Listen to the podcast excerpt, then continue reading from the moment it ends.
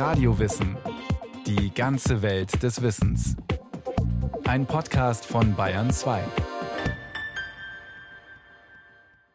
Basenfasten soll ja angeblich Wunder wirken. Aber kann der Körper wirklich übersäuern, wenn man zum Beispiel zu viel Fleisch oder Wurst isst? Und macht uns das dann wirklich krank?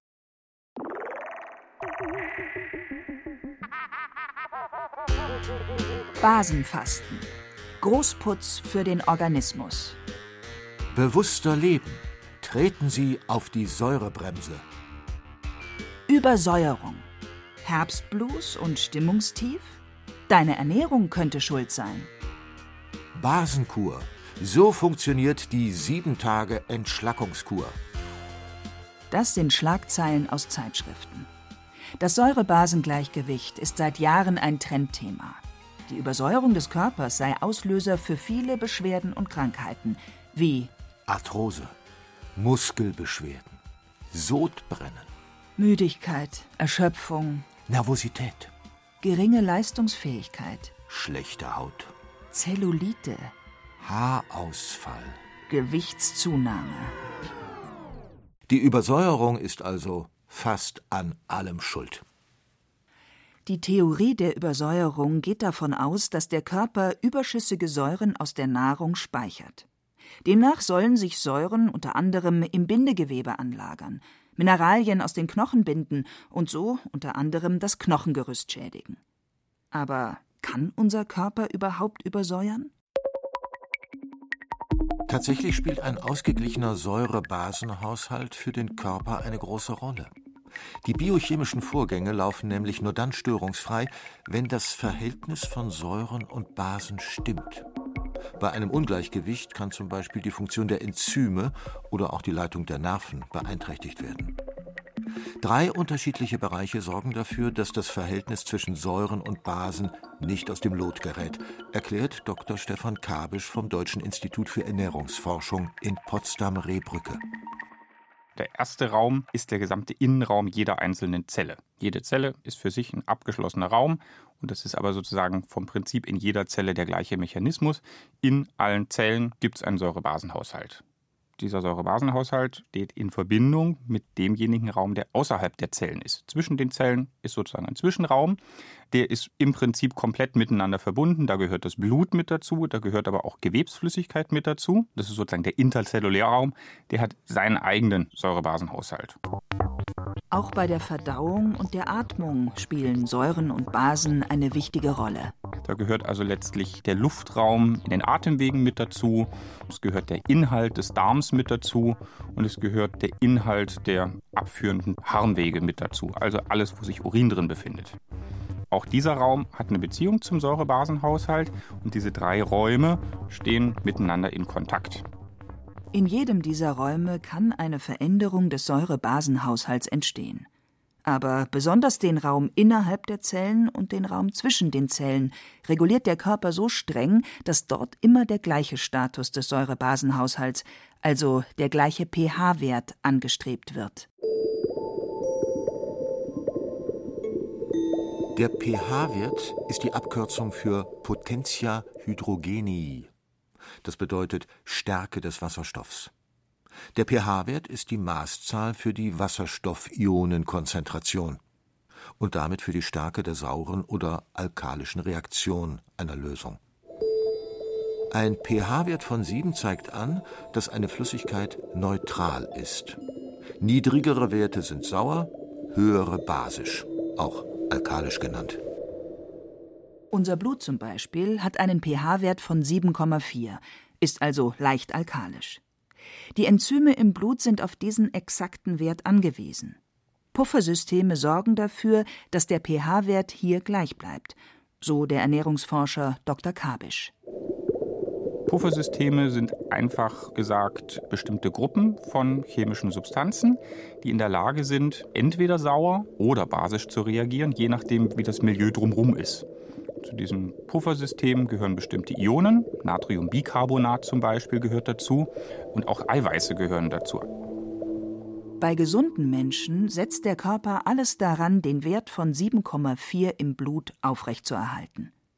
Sinkt der pH-Wert, zum Beispiel bei Nierenkranken, unter 7,35, sprechen Ärzte von einer Azidose, einer Übersäuerung, eine lebensbedrohliche Situation. Der Münchner Facharzt für Innere Medizin, Nephrologie und Präventivmedizin, Professor Markus Stoffel. Die Azidose, Übersäuerung im Blut, ist was richtig Dramatisches. Da kommen alle Stoffwechselvorgänge in äh, Ungleichgewicht. Es sind aber schwere Erkrankungen, die dem zugrunde liegen, zum Beispiel der Nieren oder eben auch der Lunge.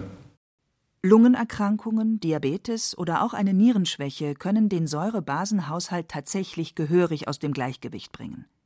Wenn zum Beispiel die Nieren nur noch eingeschränkt arbeiten, fehlt dem Körper basisches Bicarbonat. Die Folge? Der Körper übersäuert. Bei Diabetikern vom Typ 1 kann es vorkommen, dass sich ihr Stoffwechsel bei einem Fehlen von Insulin so stark umstellt, dass große Mengen an Säuren anfallen. Für so eine Krisensituation hat der Körper, zumindest für eine kurze Zeit, einen Notfallplan entwickelt. Dr. Kabisch. Im Falle dieser Stoffwechselstörung funktioniert das, indem man Kohlendioxid einfach ausatmet. Kohlendioxid ist ja letztlich der Grundbaustein der Kohlensäure. Wir kennen das aus dem sprudelnden Mineralwasser. Wenn man Kohlendioxid in Wasser einleitet, dann reagiert das am Ende relativ leicht sauer. Und wenn man die Mineralwasserflasche einfach schüttelt und immer wieder öffnet, dann sprudelt das Kohlendioxid raus und der saure Charakter dieser Flüssigkeit geht langsam verloren. Im Prinzip macht der Körper das auch. Wenn also in dieser speziellen Stoffwechselsituation zu viel Säure anflutet, dann kann der Körper versuchen, vermehrt Kohlendioxid auszuatmen und damit den Körper künstlich zu entsäuern. Dies funktioniert aber nur für kurze Zeit. Letztlich brauchen die Patienten Insulin. In Publikumszeitschriften und Ratgebern wird Säure oft als etwas Schlechtes angesehen. Tatsächlich aber brauchen manche Organe ein saures Milieu. Zum Beispiel als Schutzmechanismus, denn Säuren wirken antibakteriell. So ist etwa das Milieu in der Scheide sauer. Lactobacillen produzieren Milchsäure und sorgen so für einen pH-Wert zwischen 4 und 4,5. Auch die Haut hat einen leicht sauren pH-Wert. Und dieser leicht saure pH-Wert, der liegt so etwa bei 4, 5, also durchaus im sauren Bereich, aber jetzt nicht so, dass man Löcher in ein Papier ätzen könnte. Dieser saure pH reicht aber schon aus, um Bakterienwachstum relativ gut zu unterdrücken und eben sicherzustellen, dass nur die erwünschten Bakterien dort wachsen können und die problematischen Bakterien eher zurückgedrängt sind. Im Magen befindet sich sogar Salzsäure, eine starke, ätzende Säure mit einem pH-Wert zwischen 1,2 und 3. Wie stark Magensäure ist, merken Menschen, deren Verschlussmechanismus des Magens nicht richtig funktioniert. Dann nämlich kann die Säure in die Speiseröhre aufsteigen und die Schleimhäute angreifen. Die Betroffenen leiden unter Sodbrennen, einem unangenehmen und bisweilen schmerzhaften Brennen im Brust- und Rachenraum. Im Magen hat die Säure letztlich zwei Bedeutungen. Das eine ist auch da ein antibakterieller Effekt. Die Magensäure sorgt also dafür, dass Nahrung, die wir zu uns nehmen, zu einem Gutteil entkeimt wird, einfach weil die Säure die meisten Keime abtötet. Und zum anderen ist aber die Säure auch notwendig, um die Nahrung ein Stück aufzubereiten, um die Eiweiße zu denaturieren, sodass sie sich leichter verdauen lassen. Unser Magen muss so einiges verdauen. Zu viele Kohlenhydrate, zu viel Zucker, zu viele tierische Lebensmittel. Proteinreiche Lebensmittel wie Fleisch oder Milchprodukte enthalten Aminosäuren, aus denen Sulfat entsteht. Dieses wirkt zusammen mit Phosphor und Chlorid im Körper letztlich sauer. Typisches Beispiel für Lebensmittelgruppen, die eher so in Richtung Säure arbeiten, sind letztlich tierische Lebensmittel, vor allem Fleisch. Gerade rote Fleischsorten liefern ein relativ großes Maß an Harnsäure, die dazu beiträgt, dass eben alle Körperflüssigkeiten, wo diese Harnsäure hinschwimmt, sich ansäuern würden. Deswegen hat der Körper ein Interesse, diese Harnsäure loszuwerden und entgiftet das dann über die Niere. Dies hat zur Folge, dass der Urin zum Beispiel bei einer sehr fleischlastigen Ernährung sauer sein kann. Wenn wir also über die Nahrung tendenziell mehr Säuren dem Körper zufügen oder wir Nahrung zufügen, durch die mehr Säuren im Körper entstehen, dann ist der Körper gezwungen, mehr von diesen Säuren auszuscheiden und die landen dann im Urin. In Apotheken gibt es einfache Urintests zu kaufen. Teststreifen zeigen dann an, ob und wie sauer die Ausscheidung ist. Aber so eine Messung ist nur eine Momentaufnahme, erklärt Nierenfacharzt Professor Stoffel. Das sagt uns gar nichts, weil der Urin kann die Kompensation sein. Das heißt, er kann knallsauer sein, wenn ich das mal so ausdrücken darf, aber es ist eine Kompensation von der Niere, weil ich zu viel Säureäquivalente habe, die ausgeschieden werden. ist ja kein Problem. So, es kommt auf die Resultante an. Da gibt es mehrere Testverfahren, die das testen. Und wir haben uns für den Säurebasentest nach Sander entschieden, wo wir fünf Proben machen vom Patienten und dann über die Zeit hinweg anschauen können, wie sich das Säureäquivalent verhält. Wir sehen Säurebasenfluten als was Normales an, aber nicht permanent im sauren Bereich, weil dann ist der Stoffwechsel an der Stelle schon mal gestört.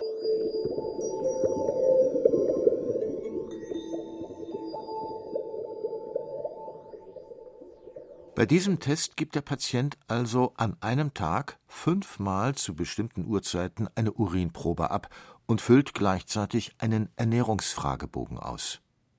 Dr. Kabisch aber tatsächlich ist das, was man im Wesentlichen dadurch rausfindet, ist letztlich die Erkenntnis, wie man sich ernährt. Jetzt mal ausgenommen, dass tatsächlich ein besonderes Krankheitsbild vorliegt, was einen eigenen Einfluss auf den pH-Wert des Urins hat, vielleicht auch bestimmte Medikamente, die das noch machen können.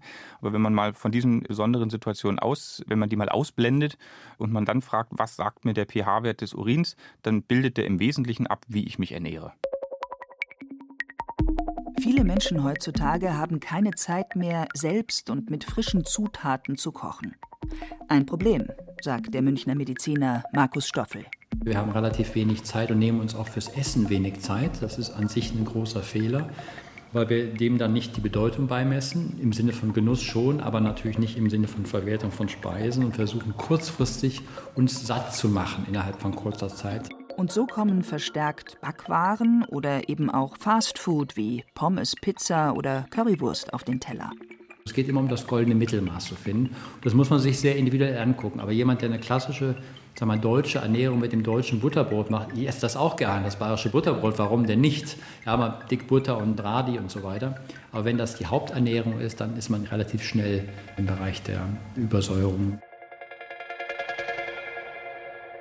Ärzte wie Markus Stoffel kritisieren unter anderem die Menge an Kohlenhydraten. Brot, Semmeln, Brezen, Croissants, Kuchen, Pizza, Pasta. In einem sauren Milieu, was wir überwiegend haben, durch zum Beispiel Ernährung, kohlenhydratreiche Ernährung ist ja ohnehin ein Thema, was diskutiert wird im Rahmen der Fettleibigkeit, die massiv zunimmt weltweit in den Industrienationen. Da können wir darüber natürlich eine Menge machen, aber es ist Selbstverantwortung. In reichen Industrienationen sind immer mehr Menschen übergewichtig. Zu viel Fastfood, Fertigprodukte, fette Fleisch- und Wurstwaren und zu wenig Obst und Gemüse sowie ein Mangel an Bewegung führen dazu, dass tendenziell immer mehr Menschen zu viele Kilos mit sich herumschleppen. Statistiken zufolge galten 2015 in den USA 38,2 Prozent aller Erwachsenen als fettleibig, also adipös. Zum Vergleich 1990 waren es 23 Prozent. In Deutschland waren 2015 23,6 Prozent der Menschen stark übergewichtig, im Jahr 2000 waren es lediglich 12 Prozent. Auf die richtige Menge kommt es also an. Wer ab und an ein Stück Kuchen oder Pizza isst, muss keine Angst vor negativen Auswirkungen auf seine Gesundheit haben. Wer sich aber überwiegend von solchen Produkten ernährt, schadet sich langfristig. Denn viele Lebensmittel, die sauer wirken, machen gleichzeitig dick. Wir haben halt überall Backwaren, aber selten andere Produkte, die man kurzfristig bekommen kann. Ich habe nichts gegen Backwaren, esse die auch gerne. Äh, auch die Schwarzwälder Kirsch darf man mal essen, aber es sind Belohnungsfaktoren und damit kann ich meinen Stoffwechsel auf Dauer sehr negativ beeinflussen. Wir sprechen gar nicht vom Zuckerrisiko, was eine Rolle spielt. Bei manchen Krankheiten stehen Säuren tatsächlich in Verdacht, den Verlauf negativ zu beeinflussen. Zum Beispiel die sogenannte Arachidonsäure bei Rheuma. Die Arachidonsäure ist eine ungesättigte Fettsäure in der Gruppe der Omega-6-Fettsäuren. Der Ernährungsexperte Dr. Kabisch. Die stecken zum Teil in tierischen Lebensmitteln drin, die stecken aber auch in einer Fülle von pflanzlichen Lebensmitteln drin. Diese Arachidonsäure ist für den Stoffwechsel sehr wahrscheinlich ein Problem. Nicht, weil sie sauer ist, auch da ist die Säure nicht das entscheidende Problem, sondern die Arachidonsäure ist eine Vorläufersubstanz für bestimmte Gewebshormone, die unser Körper herstellen kann. Diese Gewebshormone sind tendenziell entzündungsaktivierend. Da liegt tendenziell das Problem. Die Säure kommt vor allem in rotem Fleisch, aber auch in Sonnenblumen oder Rapsöl sowie Nüssen vor. Tendenziell ist es so, dass man tatsächlich bei Rheuma eher das rote Fleisch wieder versuchen würde einzudämmen. Da steckt aber letztlich eben wieder die Fülle von Problemen drin, auch die gesättigten Fettsäure, die ebenfalls für sich entzündungsaktivierend sind, ebenfalls die Harnsäure, die bei vielen orthopädischen Erkrankungen, auch bei der rheumatoiden Arthritis ein Problem darstellen kann. Auch das Eisen kann da prinzipiell ein Problem sein, was eben in rotem Fleisch mengenmäßig größer beteiligt ist sodass man schon sagen kann, Arachidonsäure ist wahrscheinlich ein Problem, aber in welchem Maße isoliert die Arachidonsäure das Problem, das lässt sich noch nicht vollständig beantworten. Bei der Einteilung in Säure bzw. basenbildende Lebensmittel kommt es übrigens nicht darauf an, wie sauer etwas schmeckt oder riecht oder wie viel Säure etwas natürlicherweise enthält. Ausschlaggebend ist, in welche Stoffe der Körper die Nahrung zerlegt. So gelten zum Beispiel Zitronen oder auch Grapefruits als basenbildend. Der Grund? Der Körper verstoffwechselt die natürliche Säure. Ins Blut gelangen basisch wirkende Mineralstoffe wie Kalium und Magnesium. Andere basenbildende Lebensmittel sind zum Beispiel Bananen, Brokkoli, Blumenkohl oder auch Gurken und Wirsing. Auch eine strikte basische Ernährung wirkt sich auf den Säuregehalt des Urins aus. So der Berliner Mediziner Kabisch. Gegenbeispiel sind eben Ernährungsformen, wo eher die alkalisch wirkenden Lebensmittel dominieren. Dann versucht der Körper eben dieses Übermaß an alkalischen, an basischen Substanzen auszuscheiden und der pH-Wert des Urins wandert dann eher Richtung 8. Auch andere Körperflüssigkeiten sind leicht basisch. Zum Beispiel der Pankreassaft, der einen pH-Wert um die 8 hat.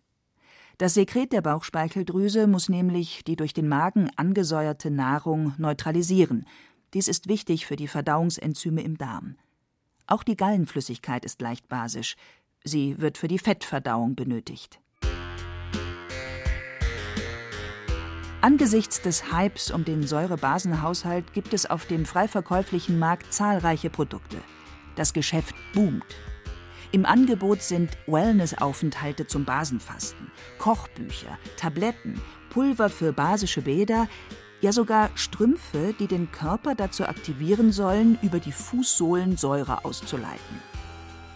Der Berliner Ernährungsforscher Kabisch sieht diese Produkte eher kritisch sagen wir mal, auf dem frei verkäuflichen Markt, der den Säurebasenhaushalt tatsächlich in so einem, ich möchte fast sagen, esoterisch anmutenden Diätkonzept anbietet, ist das Größte letztlich einfach Geldschneiderei. Das hat keinen Nutzen für jemanden, der keine spezifische Erkrankung des Säurebasenhaushaltes hat. Und das sind eben wirklich relativ wenige ganz präzise definierte Krankheitsbilder.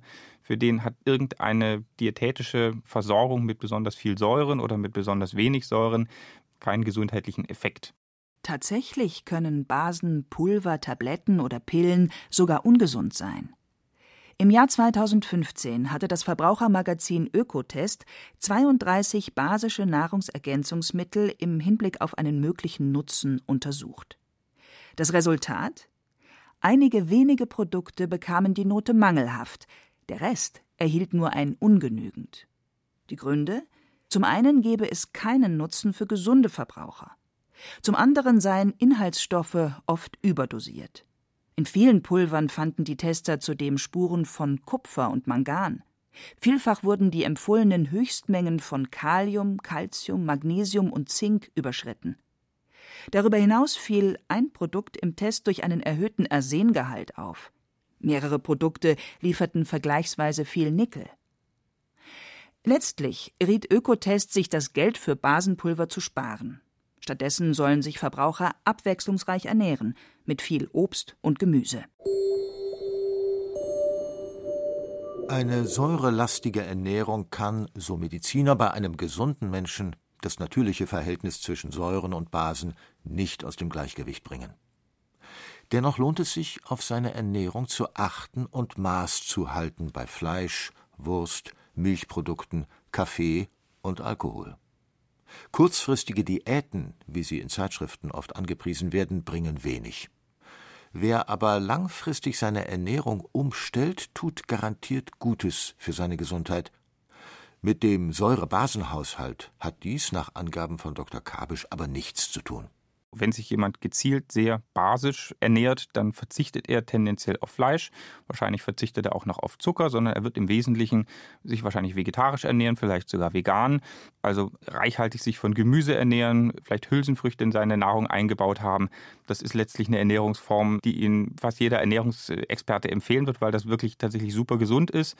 Die meisten Lebensmittelbestandteile, die meisten Substanzen, von denen wir abraten, sind dort nicht drin. Dafür sind ganz viele Bestandteile drin drin, die wir empfehlen. Ausgewogenes Maß an Mineralien, an Vitaminen, an Ballaststoffen, wenig einfache Kohlenhydrate. Das ist insgesamt eine gesunde Ernährung.